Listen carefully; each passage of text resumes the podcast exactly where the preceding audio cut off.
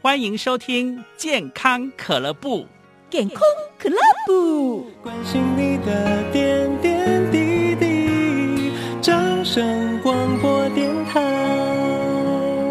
欢迎来到今天的节目当中。今天为各位听众朋友邀请到来宾呢是创新医疗健康科技研发中心思维诊所的院长江炳颖医师。医师您好，各位听众朋友们，主持人好。是邀请到江医师哦，主要也是谈到关于睡眠的问题。其实睡眠对很像我来讲，我就没有什么太大的困扰，我就是只要头一碰到枕头，就会陷入一个昏迷的状态，然后呃，时间到了早上就会自己爬起来。可是相信有很多听众朋友可能有睡不着或睡不好的现象，但也有可能有许多的迷思哦。医师可以帮我们谈谈，其实通常我们讲这个睡眠时间要充足嘛，并且要睡在对的时间点。睡眠对我们人的重要性有哪些呢？哦，睡眠重要性非常多、哦，基本上它应该是生命的要素之一。嗯，啊、譬如说我们一般大概就是说知道睡眠它是一个休息的时段。嗯好、那另外呢，其实慢慢知道说睡眠跟免疫力有直接的相关。嗯好、譬如说很多人可能有今天连续熬夜两两个晚上，他可能就容易感冒。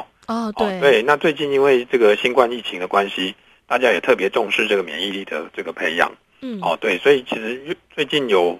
相继有好多好多篇这个研究的报告啊，发表在这个全世界的这种学术期刊呐、嗯都认为说，在睡眠当中呢，我们的免疫力的一些特定特定的呃功能才有办法运作。嗯，哦，在醒的时候是没有办法运作的。我举一个例子哈、在这个白血球我们有所谓的 T 细胞，嗯，哦，对，那 T 细胞它如果说在醒着的时候，它其实表面呢，它比较啊、没有办法去分泌一种叫 integrin 的这种啊、这个所谓去捕捉这种病菌的这种呃功能嗯，哦，就是说它好像人穿了一个外套，但是它这个外套一点都不粘，它他不会去粘附这些病菌。但是如果说人在睡觉的时候，诶，它这个 T 细胞就表面它就会表现出这样子的一个 integrin。嗯，然后变成说它变成换了一个比较黏的外套，然后它碰到病菌就很容易就把它捕捉起来了。哦，这个在睡眠当中才会产生的一种免疫的机制。哦，对哇，所以说起来，睡眠对人体的健康是有绝对相关的。对不过，我想就像一刚一开始我们提到说，很多民众啊，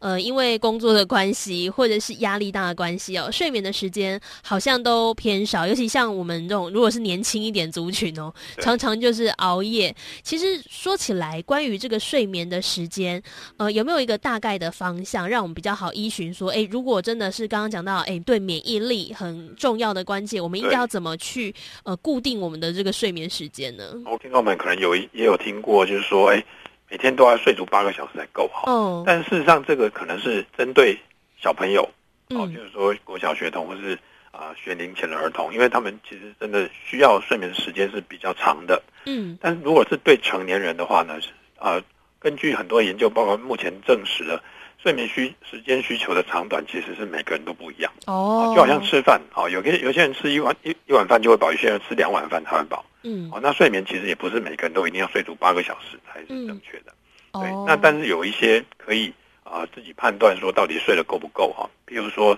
起床的时候是不是精神饱满，哦还是说哎觉得还是很累想睡。哦，嗯那另另外就是说，在晚上啊，然后在那个入睡之前就已经是已经开始打瞌睡，那表示说他已经是太晚睡了。哦，对，那如果说那个有一些呢，可能是说，哎，躺在床上还是睡不着，那这个部分就要另外去探讨说是不是有睡眠障碍或是睡眠疾病的存在。嗯，所以其实不是说每个人都一定要睡满八小时，像我觉得这个好像对我来讲就很难在生活当中落嗯实。但是自己呃身体的感受是最直接的嘛，你睡不对够，你真的很明显就会，例如说很想睡，然后一直打哈欠，对然，后甚至会觉得很疲惫。我常常有时候睡不够的时候，例如说眼睛也会觉得特别酸呐、嗯什么之类，会有各式各样的症状。对，然后呃很多朋友可能觉得脑袋变笨啊之类哦的。，对，会有点对反应不太好。哦对，呃是的，哇，所以其实这些都是大家可以去观察的。那另一方面呢、其实我们有很多的疾病，我觉得它是不是跟我们的睡眠也有一些相关呢？刚刚有第有一个提到是免疫力嘛，但其对实现在有蛮多的疾病，也许跟我们平常的作息就蛮有关联的。的确，这是所谓的文明病啦，然后、哦但是大部分还是我们一般医学上叫做慢性病。哦，比如说啊，现在已经有非常充分的证据证实了，有八成以上的心脏病、高血压、中风其实是直接导因于睡着之后的睡眠呼吸中止。哦哦，，譬如说睡觉，因为呼吸中止就是上呼吸道阻塞了，然嗯后变成它会有长期缺氧，心脏会有负担，那累积到一个程度，血压就会慢慢上来。哦，嗯那如果说啊，今天因为大部分人心脏病、高血压还是会去求诊心心脏科医师。嗯哦，那这个是非常正确的，因为他血压高一定要先控制血压，有哦心脏问题还是要先治疗。但是如果这位心脏科医师他没有受过睡眠医学的训练，他可能只呃就是说帮病人看的是表，就是白天的表现，就是血压高或是心脏的一些异常的症状。嗯但是他如果没有帮病患注意他睡眠当中发生的事情，这时候很有可能就是睡觉让他每天缺氧，继续缺氧，然后白天哦继续用药物压血压，那这样的话血压怎么会根治呢？嗯，其实就没有解决问题。，对，就是说，就是基本上就是治标不治本。嗯哦，但是现在慢慢知道说，其实有很多慢性病是有根源的。哦，对，哇，所以其实大家的观念也要导正哦。虽然我对们常常讲那种三高疾病啊，然后尤其像刚刚讲心脏相相关的或高血压，可能尤其很多人年纪大就觉得说，哎，这个好像尤其是长者特别容易出现。但是对到底导致这些呃病症的原因是什么，我们可能要细细的去探究。不过也像江医师有特别讲到哦，说我们平常睡。觉之后， 尤其是对你已经睡下去之后，还是会有一些症状。那我觉得对对于一般民众来讲，其实好像蛮难察觉的，因为你就在睡觉啊。是的，是的，很多人即便打呼很大声，他自己都不一定知道。对啊，对，很多都是家人告诉他说有打呼，他才会知道。对，嗯因为如果他真的他知道，他就是没有睡着啊。 简单讲是这嗯样，。对啊，对，哇，哎、所以其实我们这个应该就是一些小细节，包含我们对可能同住的家人就要有警觉心，说，哎、怎么觉得他最近睡觉的时候晚上好像怪怪的？是没有错。哦，不过说起来，刚刚讲到像打呼这样的症这样的情况，对有些人会觉得说啊，可能是你太累了吧，你最近太累了，所以才会打呼。我们有很多，也许一般民众对于睡眠的不了解，会有一些迷思。医师可对帮我们谈谈有哪些迷思是一般民众可能就是太习惯了或错判的一些状态？我哦迷失的话其实是蛮多的哦嗯，包含睡前喝酒这件事情，就是一个很应该是说所谓的错误的迷失哦，你说有可以助眠之类对，的吗喝？酒助眠这件事情其实是非常错误哈、嗯为什么？因为一般人大概就觉得说，哎，喝完酒之后，他可能会比较容易有睡意。嗯，对，但是问题是，这个我们讲，如果讲严重一点，就叫饮鸩止渴哦，啊。也就是说，，因为反正酒基本上不是好，就是说，人家说酒是穿肠毒药嘛，但是、嗯但是在睡眠的影响呢，它其实是有两个哦。嗯一个就是说，虽然说喝完酒它可能比较容易有睡意，但是睡着之后，因为它脑脑部放脑袋放松，但是肌肉同样也放松，所以有嗯很多人喝酒之后打呼会更大声。哦哦，，但是我们刚刚讲打呼其实它是上呼吸道空间不够的表现。嗯对，那不够不够到一个程度，它可能就会容易导致呼吸不顺，哦，嗯阻力提高，甚至阻塞缺氧这件事情，啊，就是所哦谓睡眠呼吸中止，或者是呼吸道阻力症候群。那目前这个是啊、第一个我们会认为说喝酒之后可能比较容易会产生睡眠之后的呼吸不顺，甚至阻塞缺氧的这种风险会提高。那嗯第二个呢，因为酒精呢，我们叫做乙醇，那哦，酒精的代谢物呢叫乙醛。好，那人喝酒之后会脸红、会心悸，甚嗯至会头晕、呃呕吐、想吐啊，这这个其实都是乙醛的作用。嗯但是有很多人忽略了乙醛，它另外还有一个作用就是它会让睡眠结构变得不完整。哦，对，，所谓睡眠结构不完整，就是我们一般大家感受到的就是睡眠不稳定，然后睡嗯睡眠品质会变差。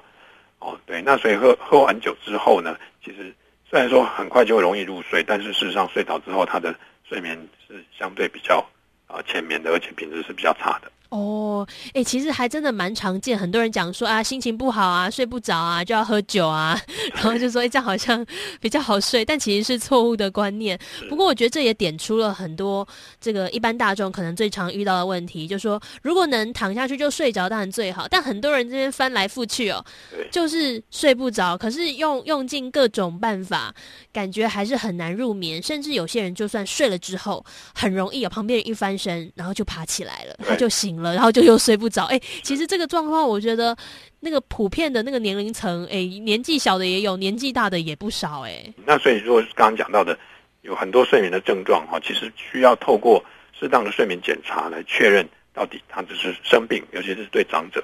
是还是他是一个老化的过程。嗯，不过我想很多听众朋友也很好奇哦，关于睡眠议题的探讨。当然，大家偶有可能比较睡不着的时候，那有些人是比较长期。那究竟要到什么样的阶段，我们可能已经要去求诊了呢？因为很多人会觉得说啊，大概就只是最近压力大吧，可能一阵子就好了。可是就很难判断说，呃，要严重到什么程度。哦，其实一般哈、比较常见的症状呢，第一个就是不好入睡，嗯可能躺床要超过三十分钟以上。好、那嗯如果说连续啊，据说每个礼拜都大概超过三天以上，三个晚上以上都会躺床超过三十分钟，然后连续一个月，这时候就建议要就医了。哦，对所以这个频率就是，如果说一个你说一个礼拜要三天，大概三对天以上。对，哦，所以这可能就不会是一个短期的现象，可能已经身体出现了一些状况。不过我觉得，就像今天江医师有特别提到，我们为了帮助我们可以好好入眠，有一些错误的迷思，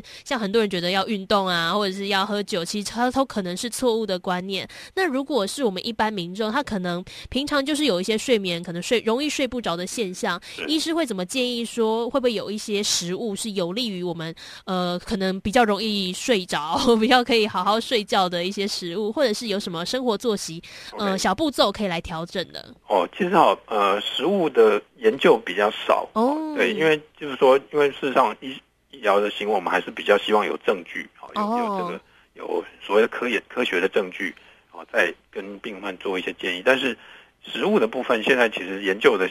这个证据相对比较少，嗯哦，但有很多的这个啊、观念呢、是认为是说这个所谓的呃色氨酸哦，因为这个是色氨酸，它是必需氨基酸，但是它是后面可以黑合成褪黑激素的一个原料。嗯哦，对，所以很有很多呃学者呢，他们就认为说，哎，或许色氨酸它其实是呃可以帮助人呢，在那个合成褪黑激素之后比较好入睡。哦，嗯那这个当然就是说也有一些呃文献在报道说，富含色氨酸的食物包含了红肉啊、牛奶啊、卤肉啊、哦、嗯 cheese 啊这些，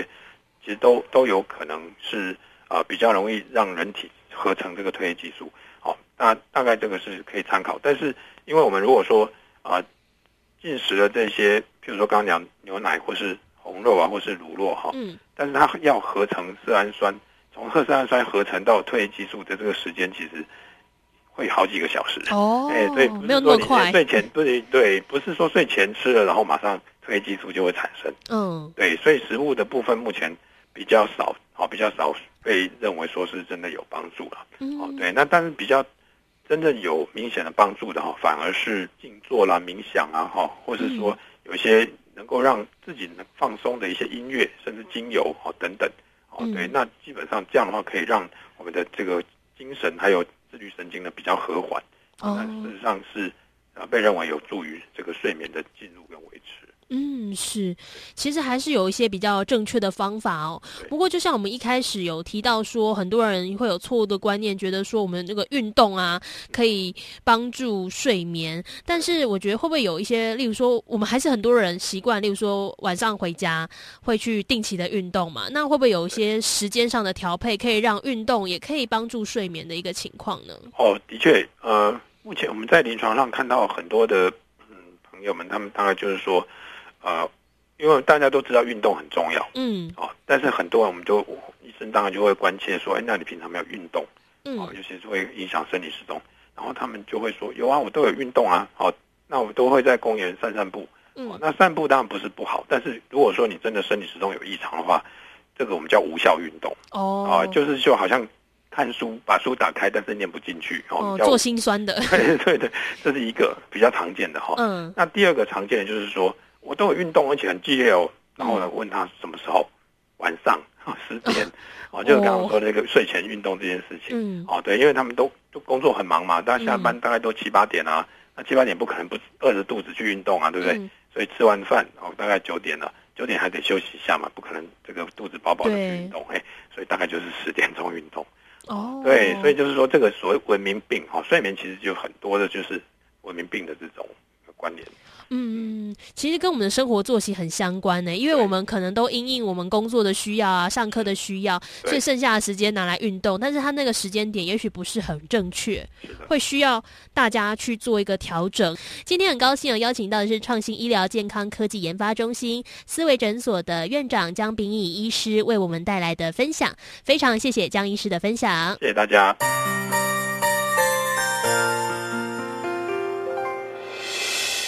伤心的时候有我陪伴你，